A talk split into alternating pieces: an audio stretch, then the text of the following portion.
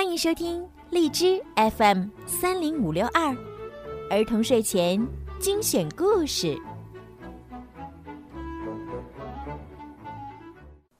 亲爱的小朋友们、大朋友们，你们好，我是你们的好朋友小鱼姐姐。今天呢，小鱼姐姐要继续给大家讲米小圈的故事。从今天开始呀，每个星期五和星期六，小鱼姐姐都会更新米小圈的故事。那么，如果想要提前收听的话呢，记得在荔枝里面购买小鱼姐姐的粉丝会员，就可以提前收听了。好啦，现在就让我们一起来听今天的米小圈儿。米小圈儿上学记之不幸的消息。十二月十二号，星期五。不知道为什么，最近的小测验好像特别多。姜小牙说：“这很简单啊，因为还有一个月就要期末考试了。”啊，只有一个月啦！时间过得好快呀，再不赶快学习，真的来不及了。老爸答应我，如果这一次期末考试我能考进班级前十名，就带我去老爸的家乡玩。如果不幸考到最后十名，就只能在家里画画。我很高兴，但是铁头最近很难过，因为他打破了小学一年级的世界纪录，所有学科的所有测验成绩全都不及格。虽然有时我会暗自窃喜，有铁头垫底，我永远不用担心自己会考倒数第一。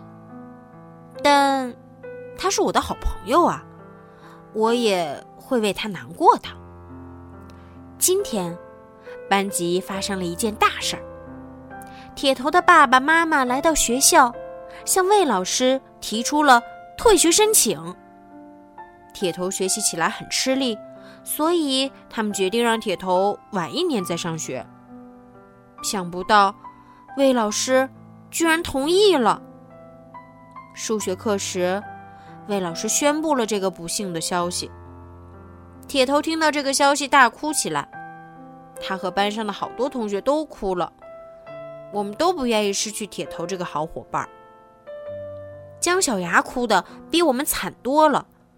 他抱住铁头说：“铁头，你不能走呀！你走了，我可怎么活啊？”姜小牙。你电视剧看多了吧？铁头又没死，真是的！我们必须赶快想个办法才行，不可以让铁头退学。姜小牙突然想到了办法，举起手来：“魏老师，魏老师！”姜小牙，什么事儿？魏老师，我求你了，我让我爸给你一百万，别让铁头退学了，行吗？魏老师气得脸都紫了。姜小牙，你，你说什么？我赶快举手。老师，求你了，别让铁头退学了。同学们都开始求魏老师。魏老师告诉大家，他也不愿看到铁头退学，是铁头的爸爸妈妈提出要求的。魏老师最终向我们承诺，只要铁头的爸妈同意。他会非常高兴的让铁头留下来的。魏老师万岁！放学后，我带领十几名同学一起来到铁头家。叔叔阿姨，求你们了，不要让铁头退学好吗？不行，绝对不行！哼！我和同学们装哭起来。阿姨，求你了。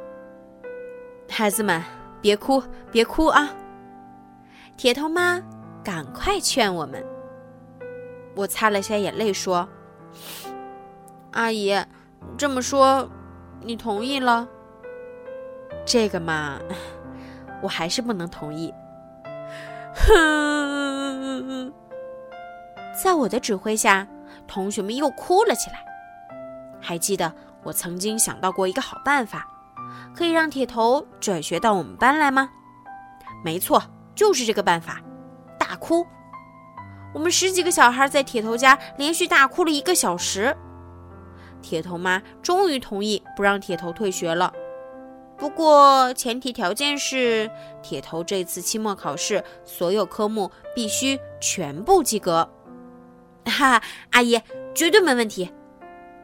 我和同学们高高兴兴的离开了铁头家。不知道期末考试铁头能不能顺利的及格？到时候他就不用被退学了。